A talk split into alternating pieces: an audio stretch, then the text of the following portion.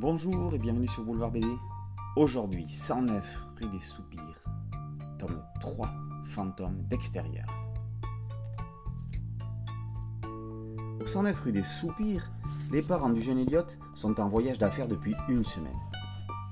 C'est au fantôme de la maisonnée de s'occuper de lui. Seulement voilà, ce matin, il est introuvable. Sa chambre est vide. Où est-il passé? Panique à bord. A-t-il fugué? A-t-il été enlevé? Eva est aux 400 coups. Elle mobilise ses troupes ectoplasmiques pour retrouver l'enfant avant le retour de ses parents.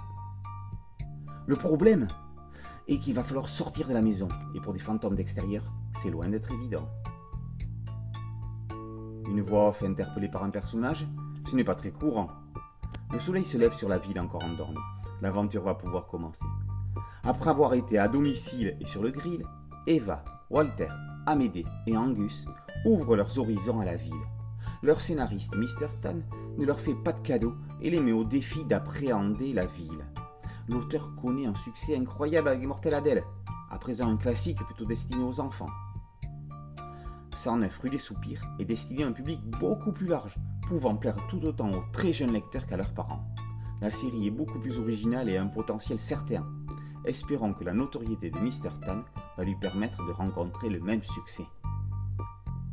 Au dessin, Yomgi Dumont fait des prouesses.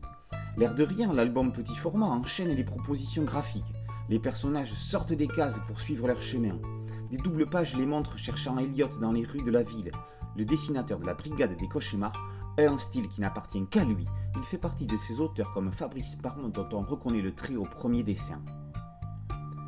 Le traitement colorimétrique en niveau de gris vert d'eau de la forêt donne à l'album une ambiance particulière. Par son look, son format et son propos, la série est à même de rassembler les amateurs de franco-belge et de manga.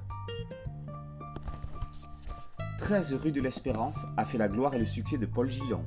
109 rue des Soupirs est prêt à faire la gloire de ses auteurs.